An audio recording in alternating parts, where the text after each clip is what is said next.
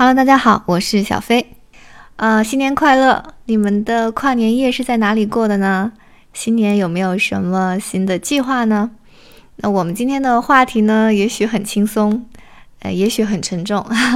因为我们的粉丝群里呢，有很多人经常会问，就是如果在法国生活，是不是会很轻松？或者法国的物价是不是很贵？或者说我如果现在学法语去法国，有可能找到工作吗？同时呢，群里还有一些父母想问啊，他的小孩现在是去法国读书，那以后在法国的生活会是怎么样？所以今天的话呢，小飞就给大家介绍一下，如果在法国生活会很轻松吗？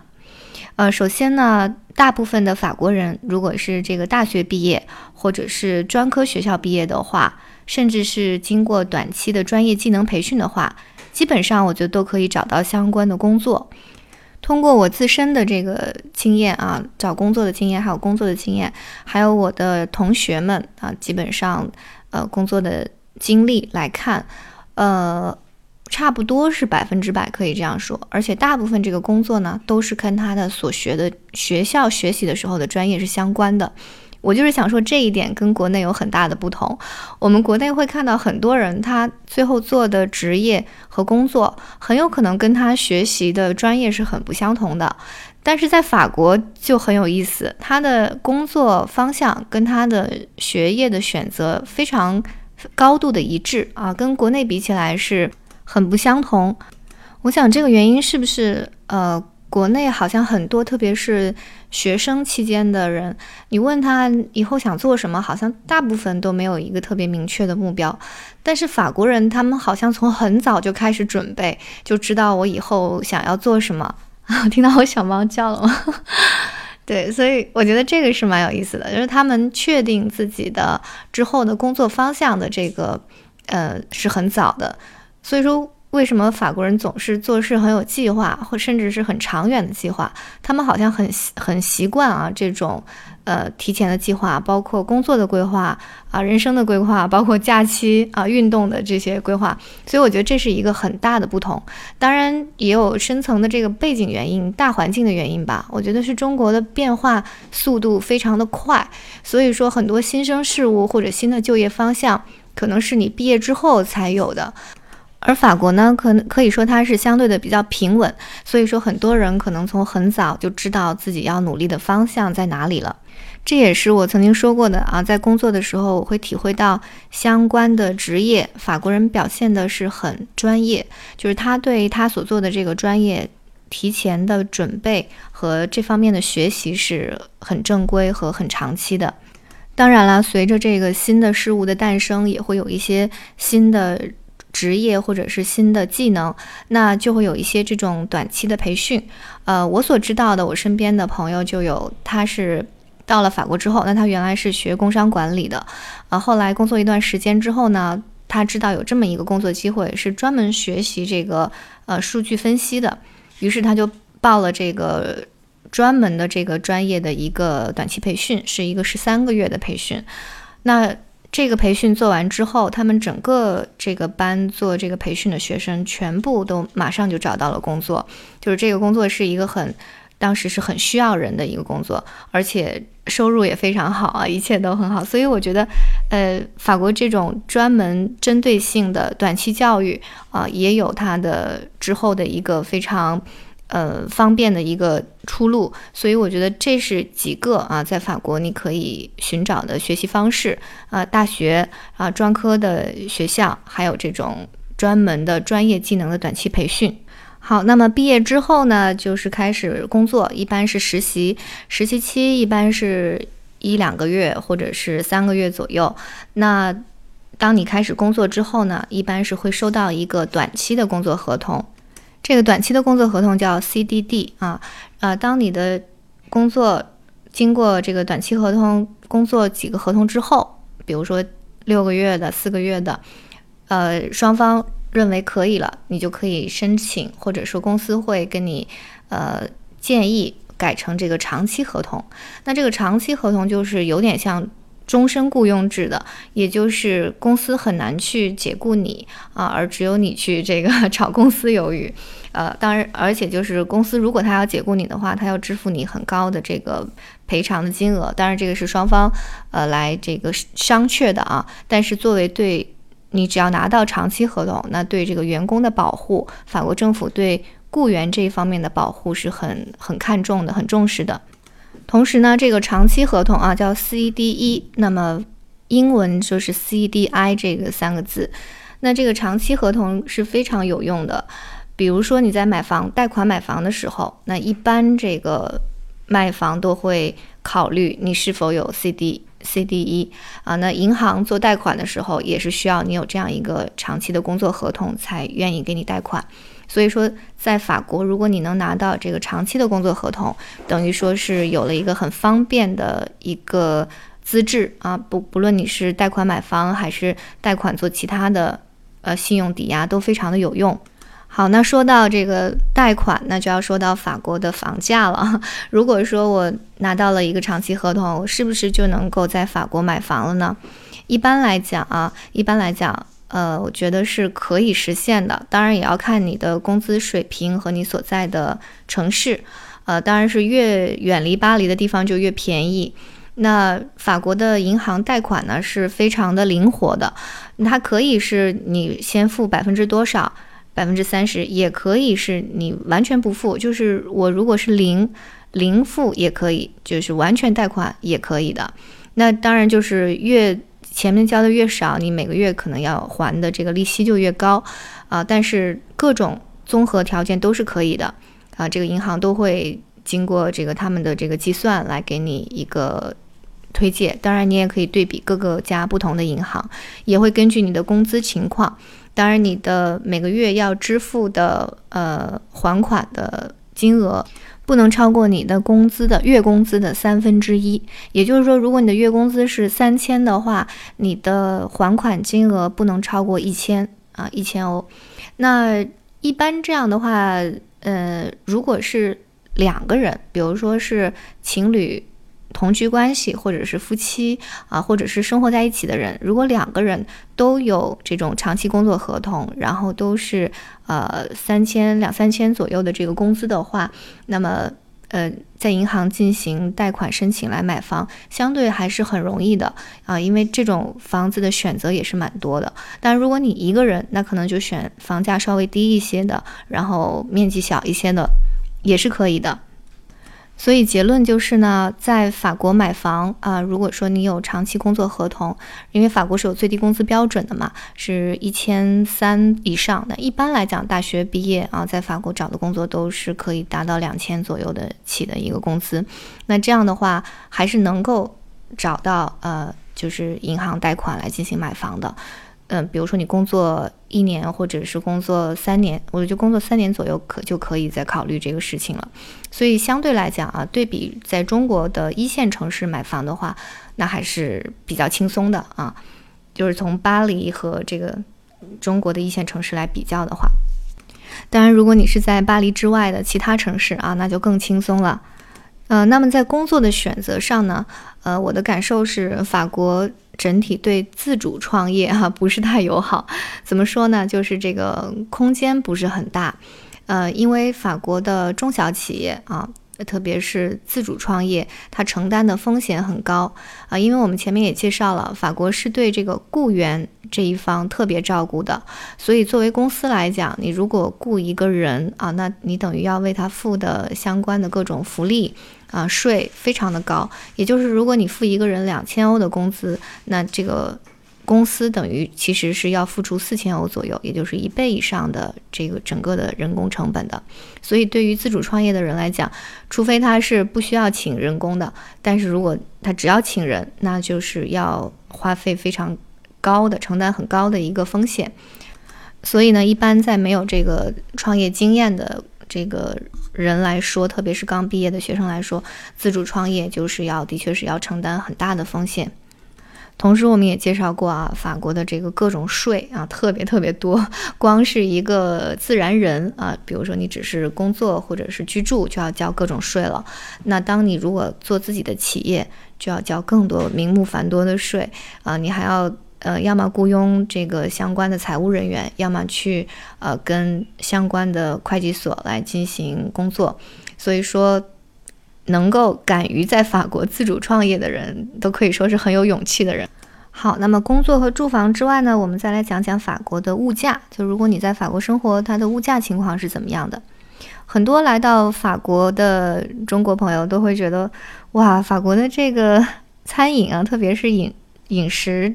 食物这一块好便宜啊。他们大部分的东西都是一欧两欧这种的价格，哪怕乘以十，人民币才十块二十块。呃，特别是一些鱼肉啊这一类的蔬菜呢，会有点小贵啊，蔬菜会有点小贵。但是鱼，比如说一条鱼啊，它超市都会给你弄好。呃，当然他们卖的不是活鱼啊，它都是冻住的，但是也都是很新鲜的。然后他会给你都收拾好，整个一条鱼下来也就几欧这样子也有啊。海海鱼当然贵的鱼也有，但是整整体来讲，我觉得它的鱼类啊、肉类。家禽类还是比较便宜，或者说价格比较公道。呃，那么一些冷冻食品，就是做好的半半熟食，可你可能你只要回回家来啊加热一下就可以吃了。这种加工类的产品会贵一些。还有，当然，如果你说我想吃这个鹅肝酱啊，或者是牡蛎呀，这些还是比较贵的。像一个鹅肝酱，那这个。我们圣诞节如果买来就是配面包做在前菜的时候吃的，也要五十四五十欧左右这样子的价格。那牡蛎呢，他们都是吃就生蚝啊，他们都是生着吃的。这种这种海鲜类的也是挺贵的。呃，一个法棍面包啊，一般也就是一欧到两欧左右。这种法棍面包呢，是法国人。的主食啊，有点像地位，有点像中国的米饭啊。他们每天基本上会吃这个法棍面包来配奶酪一起吃。另外呢，就是服装类啊，服装类我觉得其实跟国内比有一个很大的特色，就是在实体店你能找到很便宜的衣服。他们的线上线下的价格，我觉得没有差的太多。那比如说我们在国内，如果我用淘宝可以找到非常非常便宜的衣服，但是在实体店，你如果去逛，好像比如说深圳的这些商业中心，只要进到实体店，我觉得就好像没有一千块钱以下的衣服都是挺贵的。但是在法国，哪怕你进到很高级的商业中心，也有一些很大众的品牌，价格也非常的便宜。比如说十几欧、二十欧啊，它的这个衣服的质量也都还不错，所以我觉得法法国人也是为什么爱逛街啊，喜欢去试啊，跟我们的这个网购的发达比起来，他们的实体店还是相应的啊，我觉得是比较繁荣的。好，另外一个呃比较的物品呢，我们可以选择汽车啊，法国汽车是可以买到很便宜的，就是很多人会开二手车。然后他们的新车呢，因为法国人很喜欢买法国自己的品牌啊，所以就没有这种进口税。那相应的跟卖在国内的进口车来比，就当然要便宜很多。呃，所以说车这一块，我觉得是比较有优势的。目前来讲啊，当然新能源车，呃，以后发展起来之后，可能又不是这个样子了，可能这个车的价格就会国内国外可能会差不多。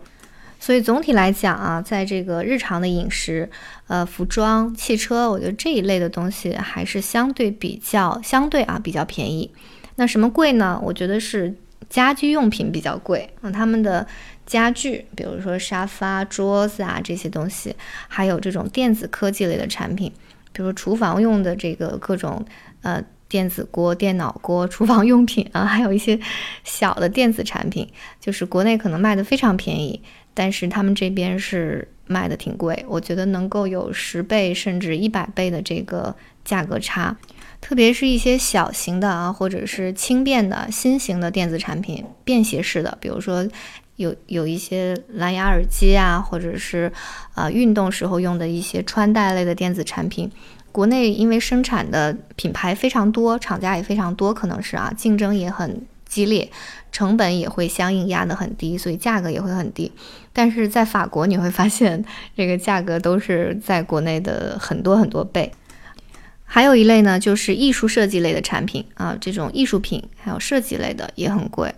嗯，还有我想可能这就跟奢侈品有点挂钩，奢侈品的一些设计理念是比较前卫的啊，或者说比较时尚的，所以这种艺术的附加值、设计的附加值啊，他们法国人是愿意去买单的。那么总结下来呢，就是生活必需品啊，你是可以买到很便宜的。那么奢侈品还有这个提高生活质量和生活情趣的产品，对这些这类产品比较贵。我这真的想插一句，就是呃，国内比如说生产真的是生产情趣产品的商品，其实到国外欧洲啊，法国的话，我觉得是会很有市场的。另外呢，就是公共交通啊，我给大家比较一下，比如说你买这个地铁票啊，那地地铁票一张票是一块。七左右欧元，那就是人民币十四块左右。那它只能坐打一次，你如果出来再坐地铁，就还要再打，就是每次的次票，包括坐公交车也是这个票价。嗯，所以说其实相应的来讲还是比国内贵啊。但是呢，它会有一些日票啊，或者是周票、年票也有。那这种套餐类的不限次数的，如果你是经常要乘坐公共交通的话，那么买这种呃套餐类的有时限的就会比较划算一些。还有就是它的火车票和飞机票啊，我觉得也算是比较贵的，跟国内比起来，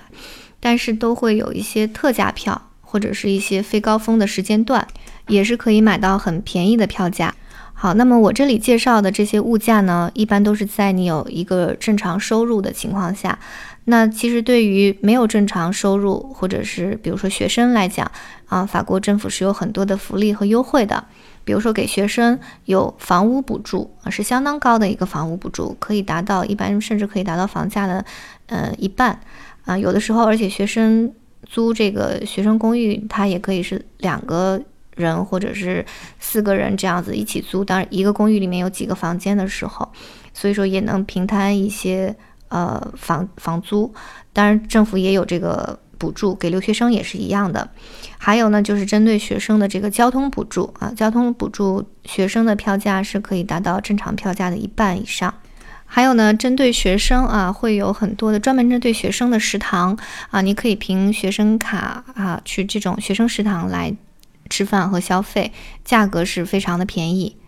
还有呢，在上大学期间啊，学生也是可以打工的，打一些零工、学生工，比如说一些呃接待的工作，或者比如说一些影院啊，或者是博物馆啊这种接待的工作。其实学生在参与的同时，有其实已经有点像实习，然后与社会的这种一个接触吧。呃，我觉得这个是很好的一种社会实践，同时也会增加一些收入。还有呢，就是在工作之后啊，如果说你的一个阶段性的合同到期，或者是因为各种原因啊，呃，这个停止了工作，那么在你找到新的工作之前这段时间，呃，政府也会给你相应的补助来帮助你找工作。所以这些就是在法国生活的一些情况啊，希望能给大这些信息能有用，给大家带来一些参考。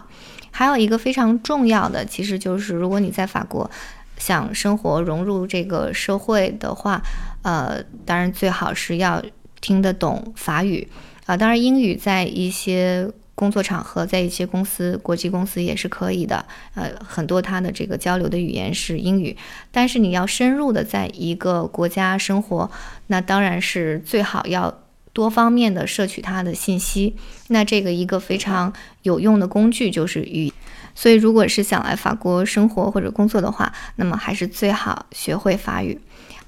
好，这就是小飞今天想跟大家分享的关于在法国生活会很轻松吗这个话题。希望我提供的这些信息能够对你有用，或者有一些参考价值。如果想了解更多的跟法国相关的话题，欢迎加入我们的微信群啊，加微信好友你还不知道的首字母和一二三，就是 N H B Z D 一二三，写入群就可以了。那么也欢迎你在我们的语音下面进行留言，对你的呃分享你在法国的所见所。闻或者是你的一些感想和问题，好，谢谢大家，我是小飞，欢迎继续关注小飞说法国啊。另外，我们在这个抖音啊，也是还有微博都是同名的账号，小飞说法国，飞是雨字头的飞。还有就是我们的淘宝店啊，也是叫小飞说法国，希望大家能够多多关注。好，谢谢大家，我们今天的话题就聊到这里吧，拜拜，新年快乐。